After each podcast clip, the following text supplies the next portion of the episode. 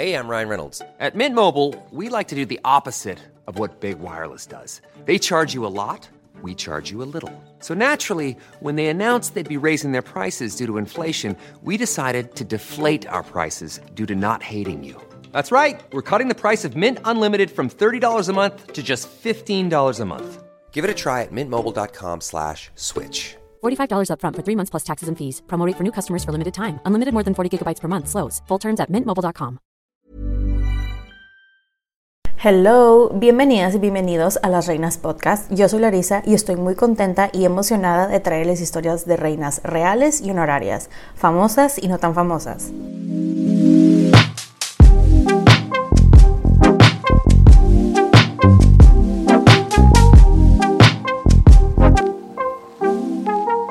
El día de hoy les estaré hablando de una mujer que pasó de esclava a emperatriz, llamada la esposa del sultán del mundo.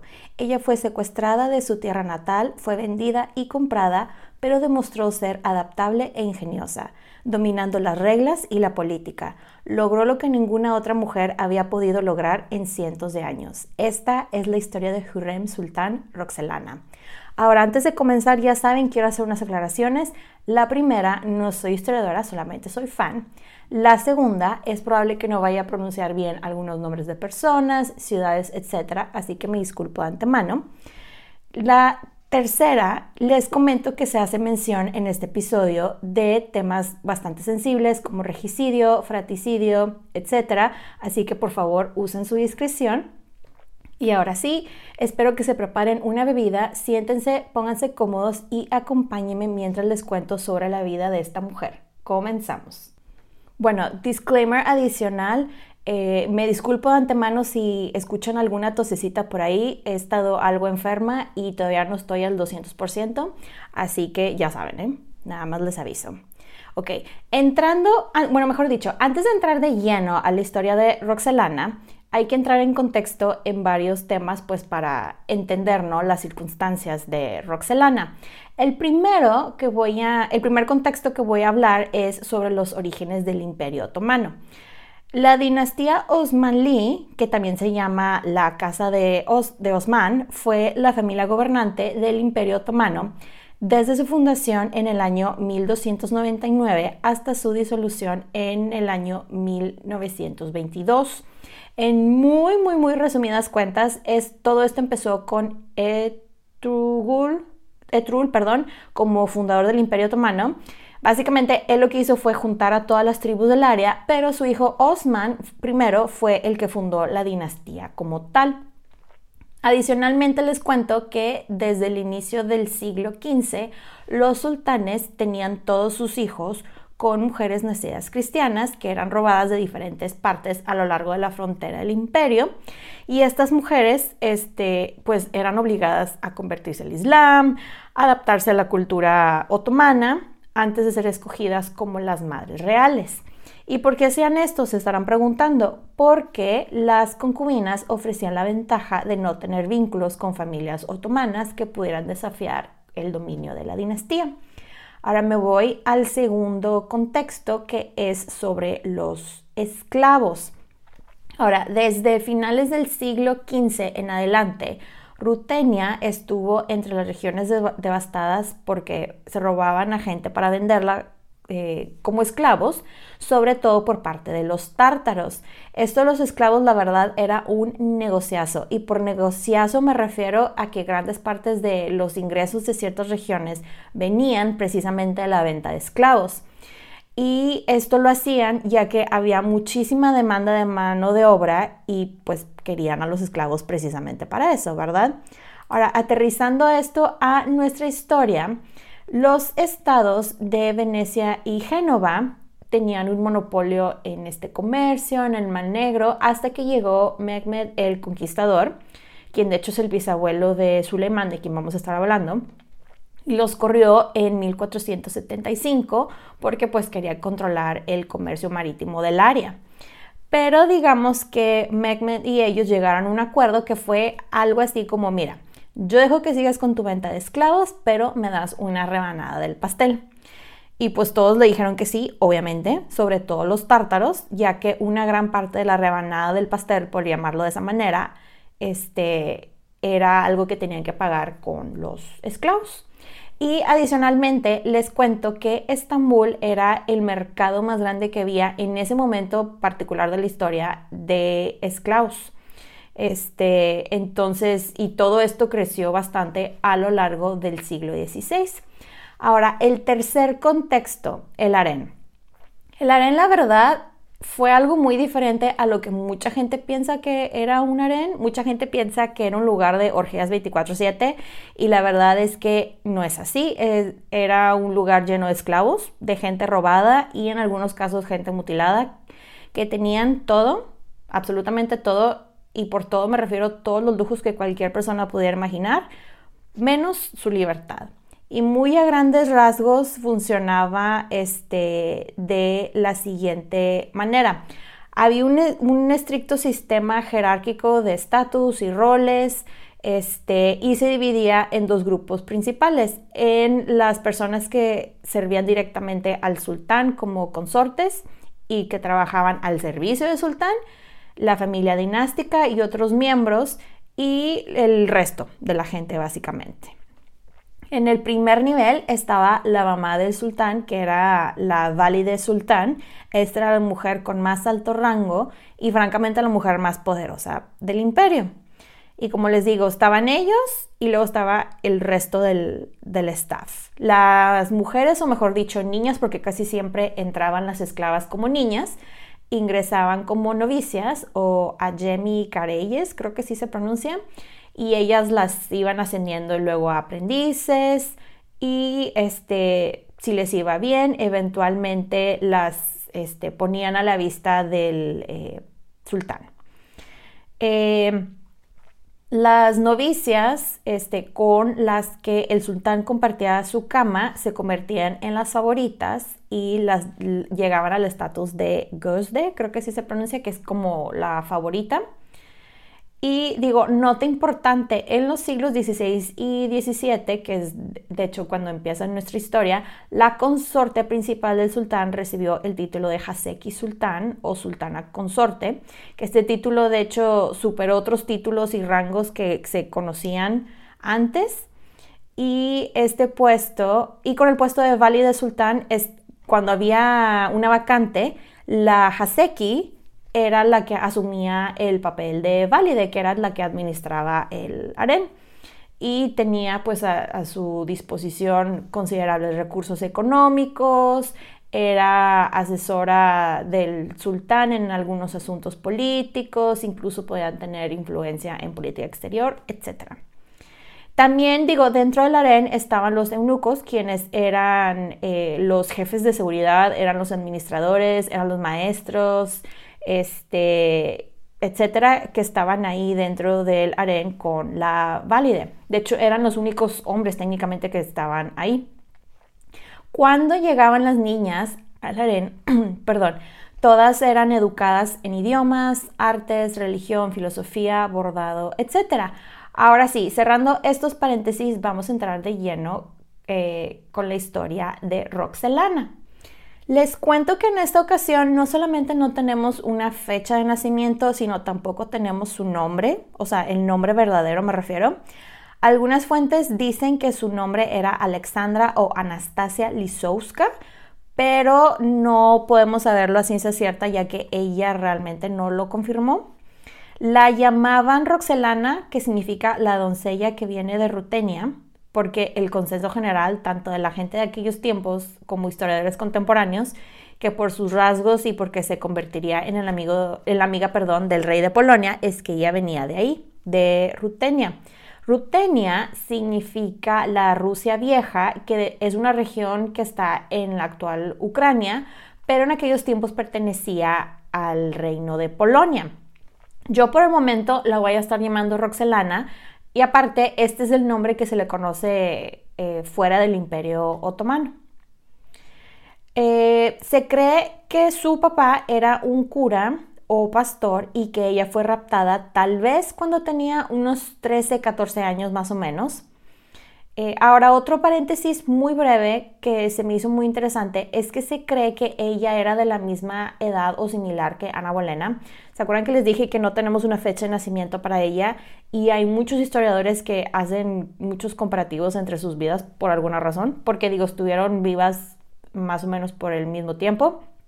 Lo único que sí se sabe de ella, así de que a superciencia cierta, es que ella era cristiana algo muy importante si iba a ser esclava es que ya que los musulmanes bajo la ley islámica estaba prohibido tener esclavos musulmanes, pero como necesitaban esclavos, pues para mano de obra, etcétera, todos los esclavos eran cristianos judíos o de diferentes partes del continente africano.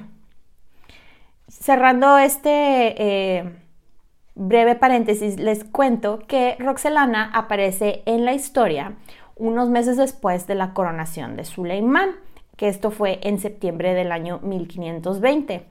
Lo coronaron a él como sultán y fue el sultán número 10 del imperio.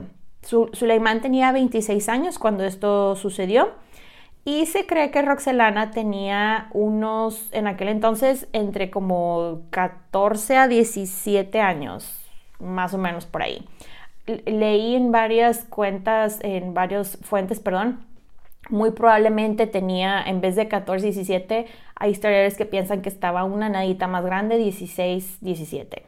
Lo cual no es mucha diferencia, pero bueno. Muy probablemente llegó al, eh, cuando llegó al imperio, la llevaron al mercado de los esclavos en Estambul y de ahí alguien del palacio slash harén la vio, se le hizo bonita y la compró. Algo que me da algo de tranquilidad es que no la hubieran aceptado en el harén como concubina si no era virgen. O sea, este era un requisito de que sí o sí tenía que cumplir, lo cual significa que no fue violada en el camino a Estambul por sus raptores, porque lamentablemente esto era algo que pasaba mucho con las niñas y mujeres capturadas. Ahora les quiero comentar que aquí hay dos teorías de cómo llegó em, al harén como tal, este, eh, que fue un regalo, bueno, mejor dicho, no tanto cómo llegó al harén, sino cómo llegó a Suleimán, el sultán. Eh, una de las teorías es que fue un regalo para Hafsa, quien era la válide, y ella fue así de que, aquí está. Y eh, la otra teoría es que el gran visir, un hombre llamado Ibrahim, se la regaló a Suleimán. La cosa es que ella llegó a Estambul antes que Suleimán se mudara ahí oficialmente desde la provincia de Manisa, que es donde estaba antes. Ahora, no sabemos exactamente cómo se sentía ella al respecto, pero digo, no sé ustedes, pero yo dudo mucho que se sintiera alegre porque fue raptada y vendida y ahora era una esclava y estaba en un sistema el cual le explicaron que nunca podría salir al menos que tuviera un hijo. A ella no le quedó de otra más que adaptarse y sacarle lo mejor a la situación y aprendió rápido estando en el harén y se convirtió slash la convirtieron al Islam. Tuvo que aprender las oraciones en árabe, ya que ella no hablaba ese idioma y era el idioma del Corán. Eh, tampoco hablaba turco, tuvo que aprender turco pues de modo super express. De hecho, ese fue su primer reto, hablar y escribir turco, porque era muy importante que supiera esto, porque era el idioma que todos hablaban en el harén, aparte era cómo se iba a comunicar con el sultán si le tocaba eh, estar con él. El segundo reto fue adaptarse y seguir las eh, costumbres y etiqueta del Palacio Viejo, porque era donde las concubinas vivían. Imagínense la escena de que la película de mi simpatía cuando a la actriz Sandra Bullock le dicen cómo pararse y caminar, hagan de cuenta que así estaba Hurrem. Aquí digo, iba incluido a quién le podía hablar, cómo les podía hablar, etc. La cosa es que por fin llega el sultán Suleimán a Estambul con todo su séquito de gente, su harén incluido, el que tenía en Manisa, sus hijos, que ya había tenido con otras concubinas eh, antes de que fuera nombrado como sultán. Para este entonces, les cuento que Suleimán tenía cuatro hijos, quienes eran Mahmud, Mustafa, Murad y una hija eh, que era la princesa Razille. Lamentablemente, como estamos en el siglo XVI, ya ven que la gente moría por todo porque pues no tenían medicina, antibióticos, nada. Y hay una epidemia en 1521 y sus hijos, los Shehzades, los príncipes, Mahmud Murad y la princesa Rizaye, mueren. Es más o menos por este tiempo, unos meses antes de la tragedia, que Roxelana entra a la vida de eh, Suleimán. No sabemos exactamente cómo fue que se conocieron, pero muy probablemente la mamá del sultán, eh, Hafsa, lo, la mandó con él o él la vio en alguno de los eventos que organizaban. La cosa es que a él le gustó mucho lo que vio y pues empieza a pasar ella las noches con él. De aquí nos vamos a ir a la sección de looks y personalidad. Ella era la pelirroja sensual del harén, básicamente, aunque el embajador veneciano Pietro eh, Bragadín dijo que ella era, y joven, pero no hermosa, aunque agraciada y menuda. Básicamente era una muy delgada, pelirroja, tenía los ojos como verde azulados y era muy, muy blanca. Tenía rasgos finos rusos según las descripciones y eh, decían que lo que más llamaba la atención de ella, aparte de sus rasgos, era su, como su chispa, su actitud alegre y que era muy delicada en cómo se movía, etc. Ahora de aquí voy a hacer un breve paréntesis para contarles cómo era pasar la noche con el sultán, porque eh, pasar la noche, o sea, para que una mujer del harén pasara la noche con el sultán, o sea, era todo un show, no era así de que la señalaba y de que, órale, llévatela. No, no, no, esto era todo un proceso. Hay una novela muy famosa que pueden ver en YouTube que se llama El Sultán o en inglés The Magnificent y habla de la vida de ella, pero ahora está muy exagerado y lo que le sigue. O sea, si les gustan las novelas turcas y de época y drama, énfasis en la palabra drama, así con mayúsculas, esta es su novela. La verdad, la novela, les cuento, el personaje de Hurrem parece que tiene tres doctorados de manipulación y más vidas que un gato. Este, no crean todo lo que ven, honestamente. O sea, es un heads up por si la llegan a ver está muy, muy, muy dramática. Pero bueno, a lo que voy es, si llegan a ver esta novela, hay una escena en la que el sultán le da un como pañuelo así de seda y que con eso significaba que era la elegida. Pero hay varios historiadores modernos que dicen que eso era mentira, no aventaba ningún pañuelo.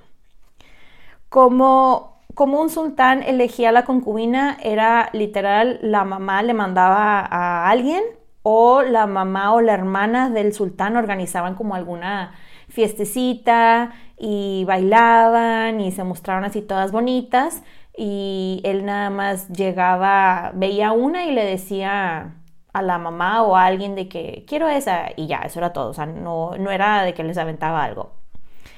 Cuando una concubina era elegida para pasar la noche, primero tenían que repasar el protocolo, cómo era que entraba y saludaba y todo eso, y luego la llevaban al hammam para bañarla, las vestían y perfumaban y cuánta cosa. La, como les digo, a ella le eligen y ya para estas alturas ella tenía un tiempo ahí en el harén. Y la verdad, como que ella y Suleiman hicieron clic, o sea, hubo química desde el inicio.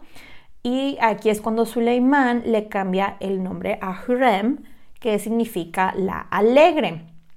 Al parecer a él le encantaba que ella era una persona muy alegre y tenían en común que a los dos les gustaba mucho leer y componer poesía y ese tipo de, cosas. A los meses, Hurrem queda embarazada y es cuando pasa lo de la tragedia que se mueren los otros hijos del sultán Suleimán. Unos meses después de esta tragedia, Hurrem da luz a finales de 1521 a un niño llamado Mehmed. Hasta aquí ella ya había cumplido con el propósito por el cual la compraron para el harén, que era el tener un hijo para la dinastía, así, check, ¿no? Y se supone que, de acuerdo con el protocolo, protocolo perdón, del harén, ella nunca más sería convocada a la recámara del sultán. Y de hecho aquí voy a hacer otro paréntesis para platicarles un poquito sobre el protocolo del harén en cuanto a la sucesión de los sultanes, que la verdad está bien feo, así que prepárense.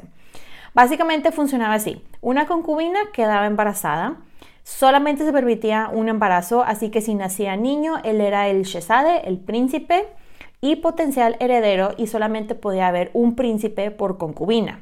Si era niña, las niñas, las princesas, eran muy queridas, pero ellas pues eran casadas con el mejor postor básicamente para hacer alianzas, etc. La cosa estaba la verdad muy crítica si eran niños, este, porque aquí literal parece que eran los juegos del hambre. O sea, el príncipe era la única manera en que la concubina podía llegar a ser libre algún día. Y ellas, las concubinas, se enfocaban 300% en los hijos, en los shazades, en educarlos con los mejores maestros, en absolutamente todo. Idiomas, arte, estrategias militares, combate, matemáticas, filosofía, religión, etc. Y en hacer alianzas para sus hijos, porque en cuanto, o sea, estas, estas eran las leyes, en cuanto el sultán moría, empezaba la matadera entre hermanos para ver quién de ellos se quedaba en el trono, porque ellos no seguían las costumbres como países europeos de que el mayor heredaba y así. No, aquí era moría el sultán, todos los hermanos se mataban entre ellos, porque esto era una meritocracia, y el fratricidio estaba horrible, honestamente, cada cambio de gobernante básicamente. Y para rematar esto, no solamente se mataban entre hermanos, mataban a los hijos varones de los hermanos. Entonces, bebés eran estrangulados todo el tiempo, lamentablemente.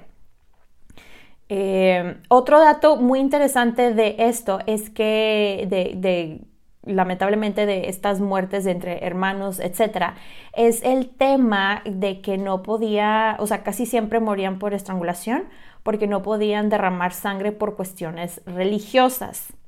Cerrando este horrible paréntesis, la cosa, y volviendo a la historia de Hurrem, la cosa se pone muy polémica para ella, ya que Suleiman seguía llamándola y llamándola, y al año siguiente sorpresa, ella estaba embarazada otra vez. La gente estaba así de que en shock, en rojo, mayúsculas, bold, así. Eh, esto era un escándalo y lo que le sigue, porque la verdad nadie sabía qué hacer porque esto realmente nunca había pasado. Y para sorpresa de muchos, esta vez fue una niña a quien llamaron Mirima. Y dirán, Suleimán nunca más volvió a, convocar, la verdad, a su recámara, pues se equivocan porque tuvieron cinco hijos en siete años. Después de la princesa Mirima, nacieron los hermanos, los shezades Selim, Abdullah, quien murió muy chiquito, como a sus dos o tres años más o menos, Bayezid o Bayezid, no sé cómo se pronuncia, y unos años después llegó el último miembro de la familia, el Shehzade Jihangir. Jihangir, el más pequeño de los hijos, nació con una, y lo digo entre comillas, discapacidad, así lo llamaban, pero tenía una joroba y muchos problemas médicos asociados con su supuesta discapacidad que eh, lo acompañaron lamentablemente a lo largo de su vida. Ahora, hablemos un poco sobre el galán de esta historia, Suleiman I, a.k.a. Suleiman el Magnífico. Pues miren, él no se convirtió en el Magnífico hasta años después de su muerte, pero le echó, la verdad, bastantes ganas en, en ampliar el imperio con sus múltiples campañas militares. A él, de hecho, le decían el legislador, o sea, ese fue el apodo mientras estaba vivo, ya que él hizo muchas reformas en las leyes del reino.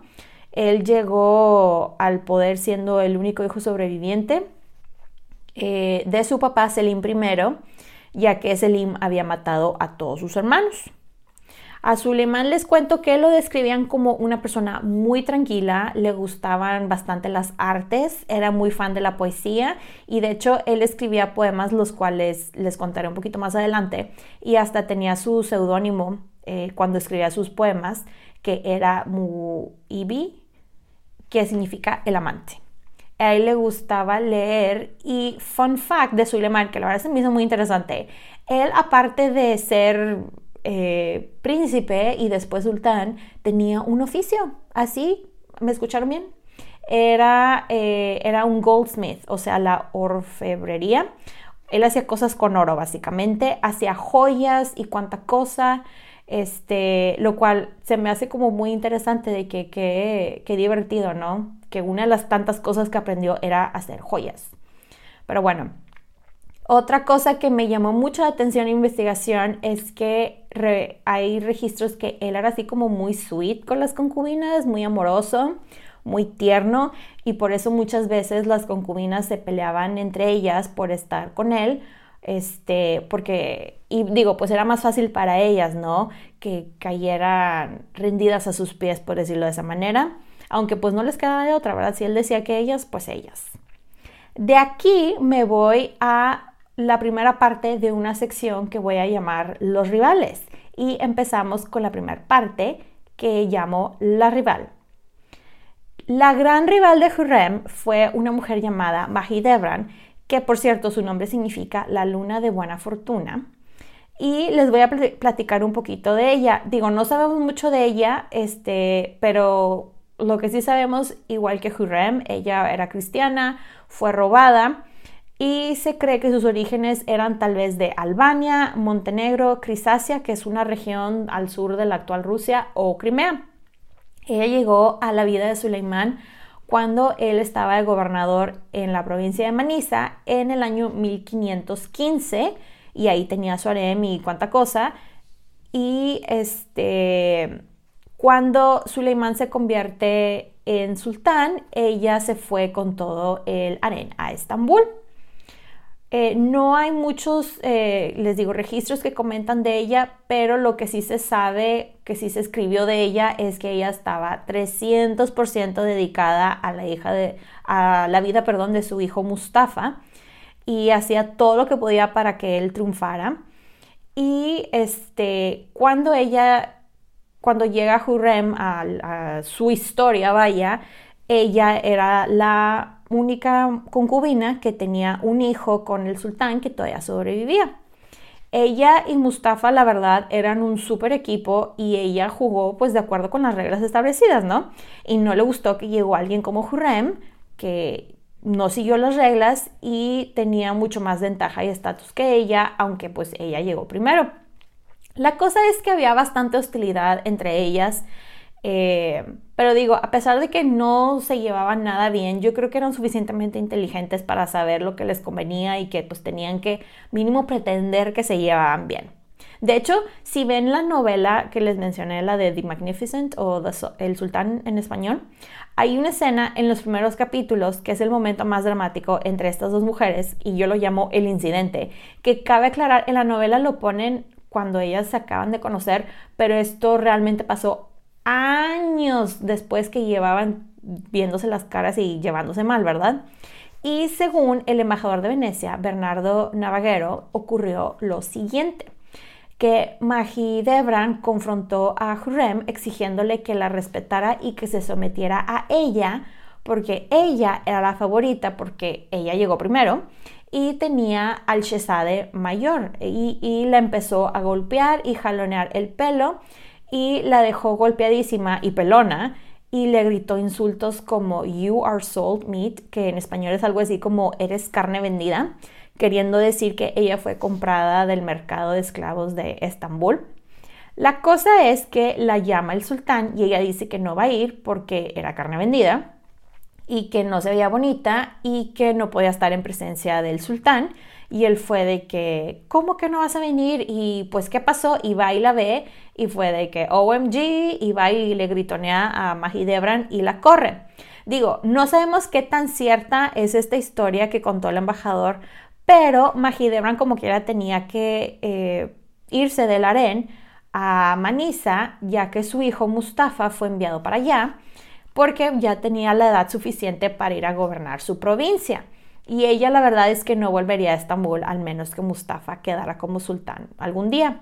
Que fun fact, la provincia de Manisa era donde mandabas al príncipe favorito. El príncipe, haz de cuenta, hagan de cuenta que era como el príncipe de Gales, el príncipe de Asturias, así, a gobernar. Ese era el lugar donde mandabas al que decías estés. Pero bueno, continuando con la historia. Si hay algo este, por lo cual Hurrem y Suleiman son reconocidos es por su amor épico, ya que sobreviven cartas y poemas que se mandaban durante sus diferentes separaciones en donde se puede ver el gran amor que se tenían. Les voy a leer uno de los poemas de Suleiman y una carta de Hurrem para que se den una idea de lo cursis que era. Empiezo con Hurrem. Ella le escribió lo siguiente mientras él estaba en una de sus campañas militares.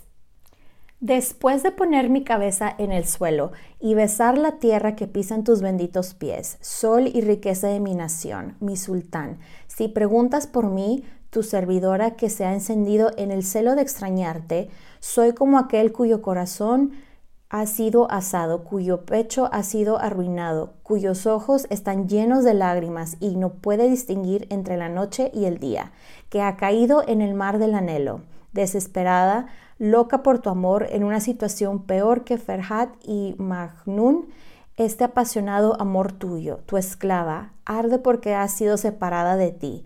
Como un ruiseñor cuyos suspiros y gritos de auxilio no cesan, estoy en un estado debido a estar lejos de ti. Rezaría a Alá para que no aflija este dolor incluso a tus enemigos. Mi querido sultán, ¿cómo ha pasado un mes y medio desde la última vez que supe de ti? Alá sabe que he estado llorando noche y día esperando a que regresaras a casa. Mientras lloraba sin saber qué hacer, el único Alá me permitió recibir buenas noticias de ti.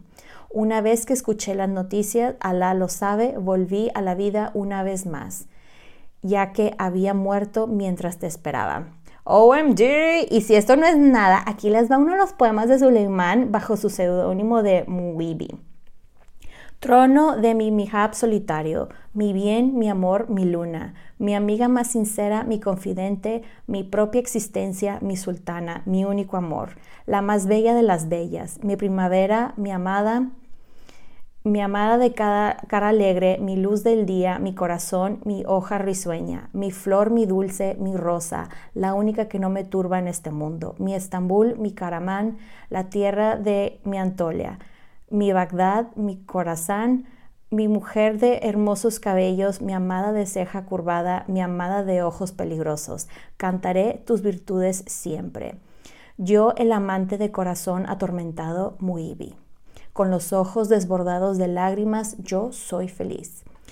Yo nada más les digo a todas las personas solteras que me están escuchando, sobre todo las mujeres, este hombre escribió este poema mientras estaba en una campaña militar, conquistando tierras, discutiendo estrategias militares y se tomó el tiempo de escribirlo y mandarlo. Así que nadie ande llorando porque una persona no les contestó un mensaje. El que quiere puede, así que no se conformen, búsquense a su Suleiman. Pero bueno, continuando con la historia de Hurrem. Cuando Suleiman solamente quería, como, perdón, Suleiman solamente quería estar con Hurrem, muchas de las concubinas empezaron a ser vendidas o enviadas a otras partes del reino, con otras familias, etc. Y de hecho, les cuento una anécdota algo divertida. En los intentos de que Suleiman se acostara con otras mujeres, llegaron con él diciéndole algo así como, mire sultán lo que le conseguimos, aquí hay dos rusas y pelirrojas, así como le gustan. Y Hurrem se enteró de esto y se le hizo de tostitos, por decirlo de forma amable. A lo que Suleiman fue de que, no, llévenselas, llévenselas por favor, no quiero problemas. Muy inteligente él. Esto, digo, era una situación extraordinaria ya que el orden de la arena estaba alterado, la estructura estaba alterada, las reglas pues nos estaban siguiendo. Y adivinen de qué acusaron a Hurrem.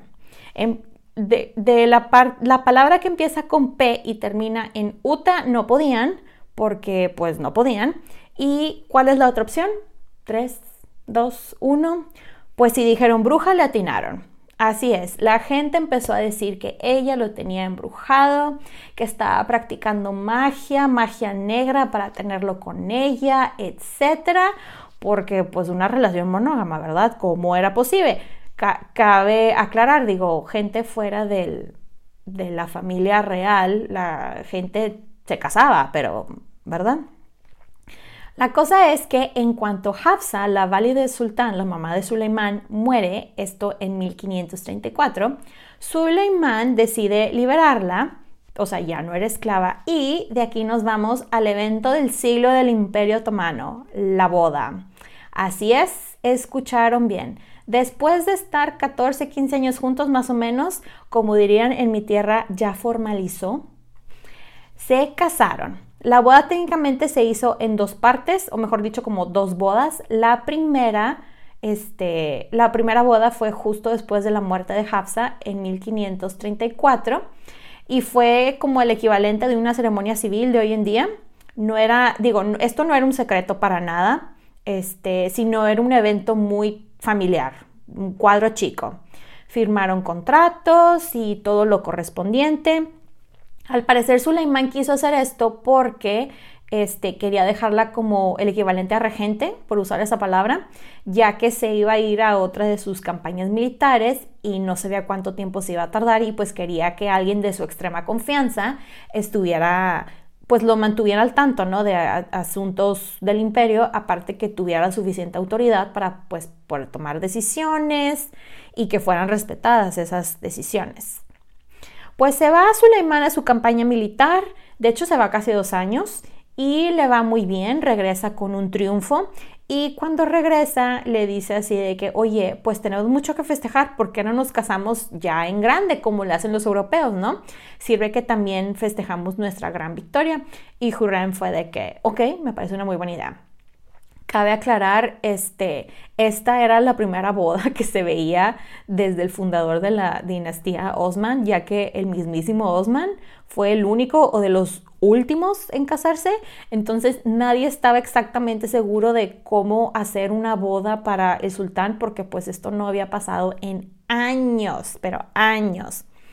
Un embajador de Venecia escribió, esta semana ha ocurrido un evento extraordinario, sin precedentes en la historia de los sultanes. El gran señor Suleimán ha tomado como su emperatriz a una esclava de Rusia. Se está hablando mucho el respeto, pero nadie sabe lo que significa. La gente, sobre todo en Estambul, estaban que pues no sabían si esto era bueno o malo, pero les agradaba la, eh, la idea de una boda real y hubo una fiesta enorme que duró muchísimo tiempo para todos, entonces pues la gente en ese sentido sí estaba bastante contenta. Cuando llega la noticia a los demás países, o sea, el chisme, mejor dicho, de los embajadores de Venecia, la gente estaba de que, ¿qué? ¿El sultán se casó? ¿Cómo? Pero si ellos no se casan. Y la verdad es que, o sea, la verdad todo el mundo estaba en shock. Todo el mundo estaba en shock. Eh, Hurrem se convirtió en la válida sultán y era la mujer que tenía más estatus que todas las mujeres de la familia, las mujeres de sangre, pues. Aquí es cuando le empiezan a llamar Haseki Sultán ya oficialmente la favorita la esposa, la consorte del imperio otomano y de hecho fue la primera mujer en usar ese título. Ella de hecho aparte había recibido su dote por parte de Suleimán y el dinero que normalmente recibía y este pues empezó ahí a hacer varias cosas.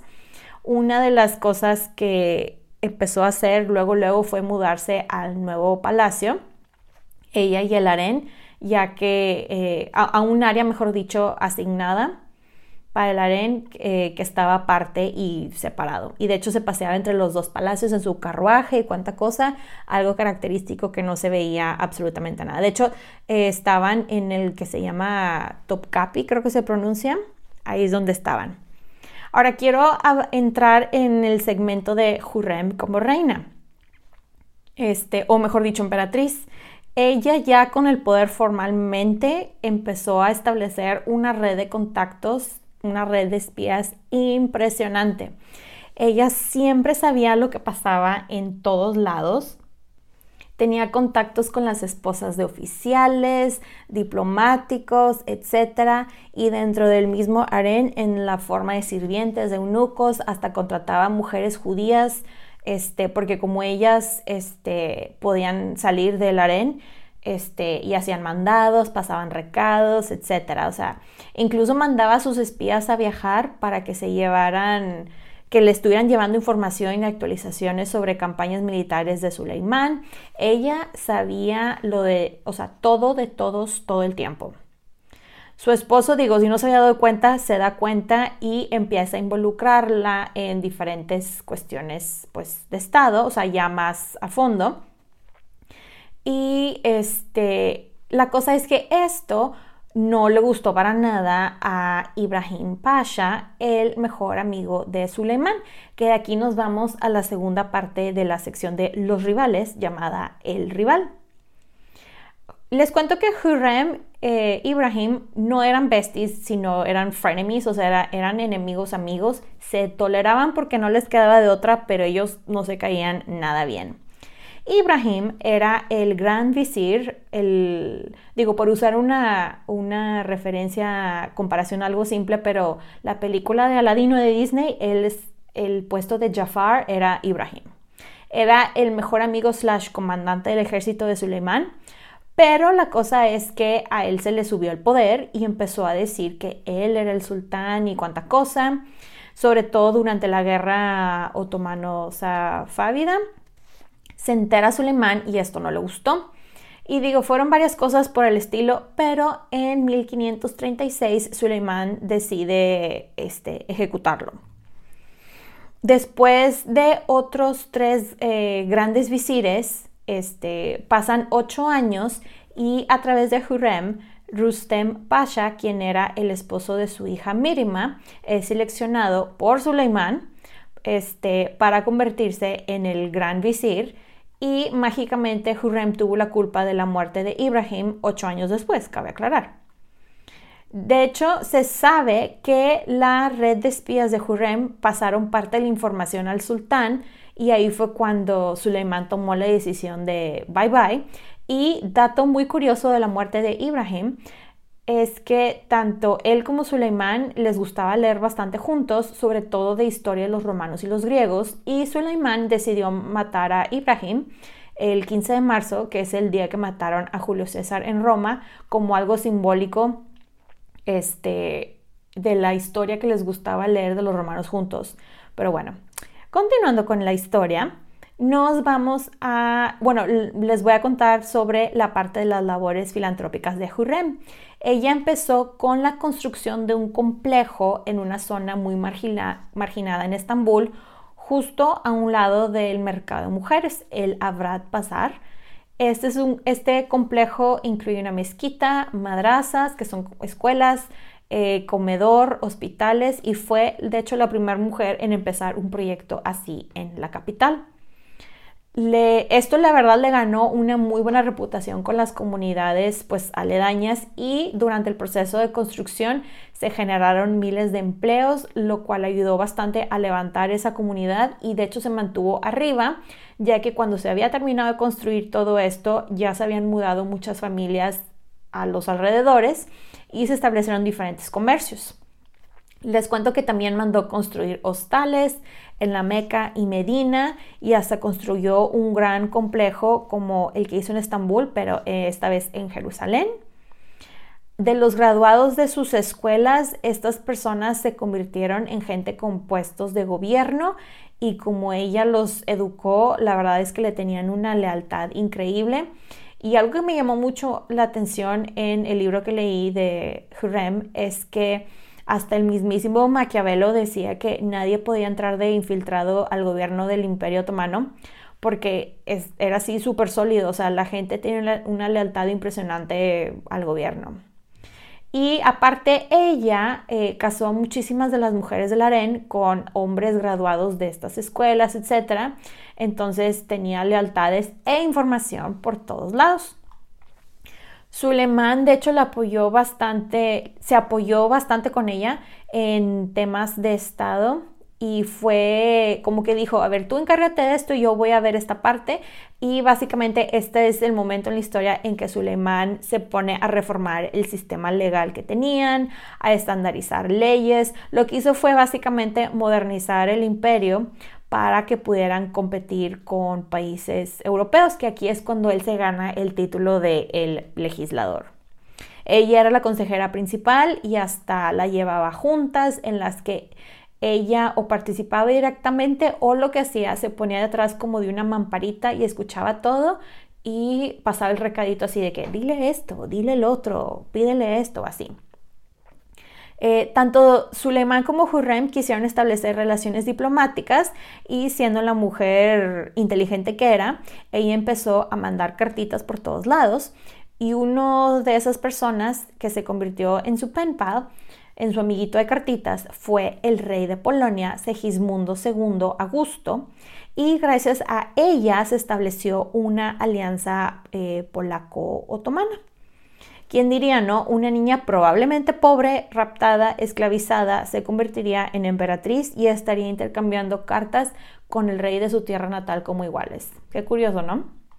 No solamente le mandaba cartas, hay registros que les le mandó varias cosas como pañuelos, túnicas con bordados que ella misma hizo. Que algo que no les conté al inicio de esta historia es que la actividad del bordado era algo que se tomaba muy en serio en el harén. O sea, no era un hobby, no era un pasatiempo bordar como la mayoría de las mujeres en Europa. En el harén esto era una cosa muy seria, les enseñaban a bordar para que pudieran vender sus bordados y las eh, mujeres del harén dependían de estos ingresos, sobre todo las mujeres que estaban en las posiciones más bajas. Otra persona con quien, estuvo correspondiendo fue Bona Sforza de la familia de los Sforza en Italia y la reina consorte de Polonia. Ellas se hicieron muy amiguis y entre ellas se pusieron de acuerdo para que el ejército otomano no atacara Polonia en una de las tantas guerras que tuvieron.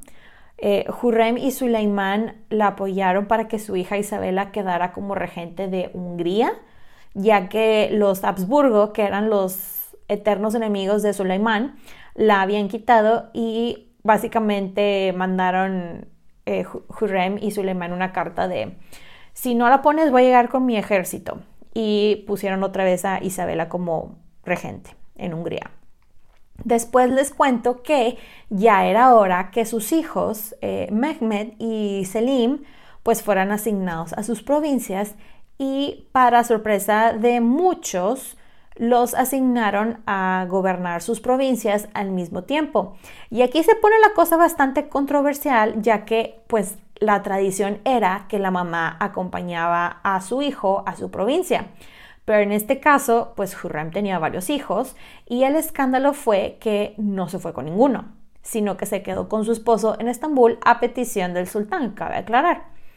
Esto nunca se había visto antes y la gente estaba de, pero ¿cómo le van a hacer ellos solo sin su mamá? Bla, bla, bla. Pero pues ella tenía trabajo de gobierno que ver, tanto ella sola como con el emperador, y aparte tenía que cuidar a su hijo menor, eh, Jihangir, el de la discapacidad y eh, los problemas de salud que tenía. Entonces no se podía ir. El segundo escándalo relacionado con sus hijos eh, cuando se fueron a sus provincias es que Suleimán quitó a su hijo mayor, a Mustafa, lo quitó de, gobernar a, eh, la provincia de Manisa esa, y le dio esa provincia a su hijo Mehmed. Acuérdense que esta provincia, la de Manisa, era la que le dabas al favorito y Mustafa pues siempre había sido el favorito, era muy popular entre la gente y sobre todo el ejército. Esta es la manera como de Suleiman de decir, pues este ahora es mi favorito, el consentido. Y a la gente no le gustó eso, ni al ejército donde Mustafa era muy popular. Al poco tiempo también se fue Bayezid a su provincia asignada y ya solamente se quedaron con Jihangir en el palacio, quien por lo que leí eh, no era elegible para ser emperador por lo de sus problemas de salud, o la joroba. Y él pasaba muchísimo tiempo con sus papás, de hecho, atendiendo temas de Estado, o sea, ya eran todo un equipo. Después, lamentablemente, llega la tragedia a la vida de Hurrem, ya que les llega la noticia que su hijo mayor Mehmed, el consentido, en otra epidemia de las tantas que hubo, muere de viruela a sus 21 años. Esta muerte le pegó horrible a los dos. Y de aquí nos vamos a ir al acontecimiento por el cual Hurrem es más famosa y no fue ella la que hizo esto, pero bueno, aquí les va. La conspiración. Pues resulta que fue algo así, según el chisme. Hurrem su hija Mirima y Rustem Pasha, el esposo de ella, se pusieron de acuerdo y mandaron unas cartitas slash mensajes. Una carta era para Mustafa y la otra para Suleimán, mientras estaban en guerra en Persia. La cartita slash mensaje que le llega a Mustafa decía algo así como, oye, tu papá está siendo atacado y no la va a hacer, necesita que vengas con el ejército y lo salves, por favor. Y la otra cartita slash mensaje que le llega al sultán Suleimán fue algo así como, Sultán, tenga cuidado que su hijo Mustafa viene a atacarlo con su ejército. Esto de un hijo atacando al papá y matándolo no era nada que no se hubiera escuchado antes, y ya que fue lo que el sultán Selim, el papá de Suleimán, fue lo que le hizo a su papá, entonces Suleimán fue de que, OMG, mi hijo viene a matarme. Pues Suleimán da la orden que lo ejecuten y según el relato de un hombre llamado eh, quien afirma haber recibido el relato de un testigo presencial, dijo que lo siguiente pasó. Mustafa entró a la tienda de su papá, los eunucos lo atacaron mientras él se defendía valientemente.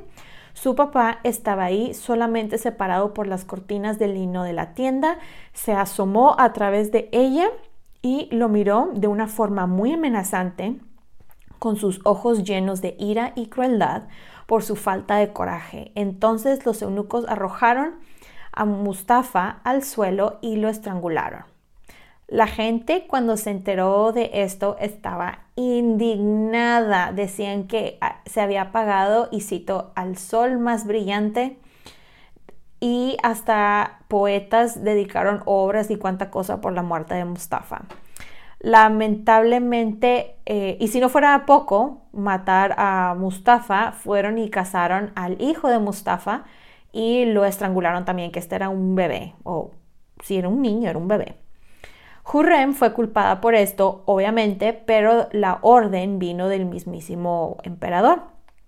Ya al poco tiempo, eh, de hecho fue unas semanas después, muere el hijo menor Jihangir. Se cree que fue tanto su shock por la noticia del asesinato del hermano que cayó en una depresión y murió de tristeza, pero muy probablemente eh, murió por los problemas de salud que tuvo toda su vida.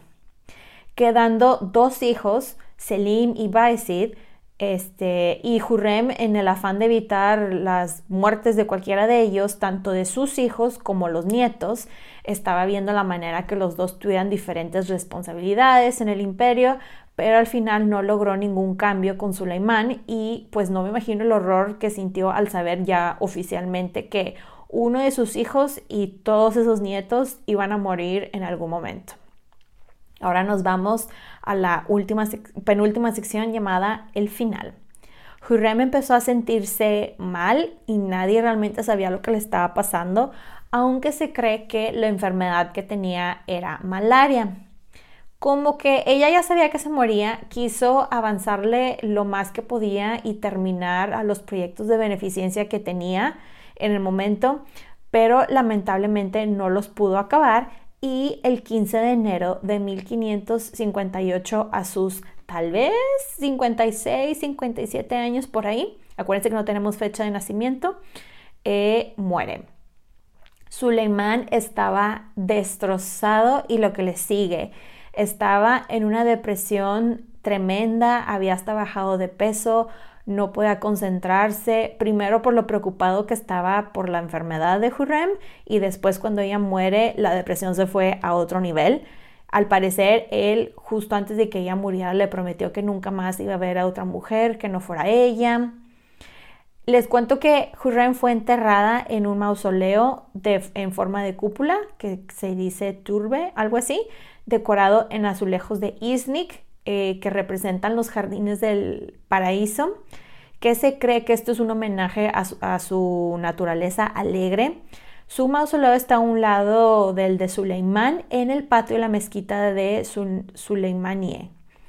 Después de su muerte, su hija Mirima se convirtió en la consejera y acompañante de su papá, el sultán, por el resto de la vida de él, pero terminó muriendo Suleimán ocho años después. Ahora hablemos un poquito de su legado. Creo que su legado más significativo es que ella rompió con absolutamente todas las reglas de la época y fue la primera emperatriz consorte en el imperio otomano. Ella supo usar su inteligencia para recabar información y aconsejar al sultán sobre asuntos del gobierno, estableció relaciones diplomáticas importantes que éstas condujeron a alianzas políticas Tenemos todo su trabajo de beneficencia como las financiaciones de diferentes hospitales, madrazas, baños públicos que aún existen y comedores para los pobres, no solamente en Estambul, sino en Jerusalén, en la Meca, en Adrianópolis y en Ankara. Específicamente mandó construir un baño, un hammam, para servir a la comunidad de los fieles de Hagia Sofía, que de hecho ahí sigue. En Jerusalén estableció el Haseki Sultán Imaret en 1552, que fue un comedor público que alimentaba al menos a 500 personas pobres dos veces al día y construyó otro comedor público en la Meca. Eh, hay una estatua de ella en su supuesta ciudad natal, en Rohantin, creo que así se pronuncia. Ahí está la estatua de Roxelana.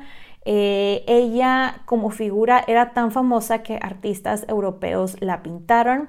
El cuadro más famoso de ella, que es el, de la portada del episodio, es del famoso pintor Tiziano Vecellio, o mejor conocido como Titian o Titian, que se llama La Sagrada Liga y que aparece, básicamente Tiziano aparece en el Senado veneciano diciendo que acababa de visitar a la sultana y que esta era una pintura de cómo se veía ella. Y de hecho se llama la sultana rosa o roxelana.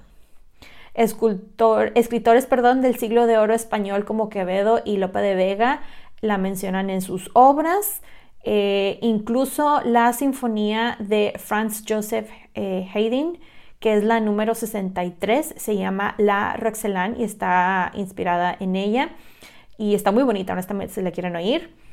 En, en el año 2007, los musulmanes en Maripu, Maripol, una ciudad portuaria en Ucrania, abrieron una mezquita en honor a Hurrem. Y no se diga las, de las representaciones en la pantalla chica. En el 2003 salió una miniserie con su nombre, Hurrem Sultan. En el 2011 al 2014 salió una novela, la que les dije que es la más famosa, que se llama en turco eh, Muhteşem Yüzil, algo así creo que se pronuncia. En español se llama El Sultán, en inglés The Magnificent. Les digo por si la quieren buscar. Y también hay una película que sale su personaje que se llama 3000 años esperándote. Esta salió en el año 2022. Por último, algo muy interesante, les cuento que aún quedan descendientes de Hurrem, los Osmanolu. Eh, quedan los bisnietos y tataranietos del último sultán. Cierro este episodio con una de las tantas frases que dicen en la famosa novela El Sultán y dice, si reunieras a todas las mujeres de este mundo y gritaran juntas, sus voces no anularían mi susurro. Espero que les haya, gustado este episodio. Bye. Pueden encontrar los episodios de Las Reinas Podcast en diferentes plataformas como Spotify, YouTube, Apple Podcast y Amazon Music. Y también están mis diferentes redes sociales como arroba las reinas podcast para Facebook e Instagram y arroba las reinas en Twitter. Recuerden suscribirse, darle like, activar la campanita para recibir notificaciones, descargar los episodios y compartirlos. Incluso pueden dejar su rating y review. Muchas gracias por escucharme y por apoyar a este podcast. Nos escuchamos en dos semanas. Bye.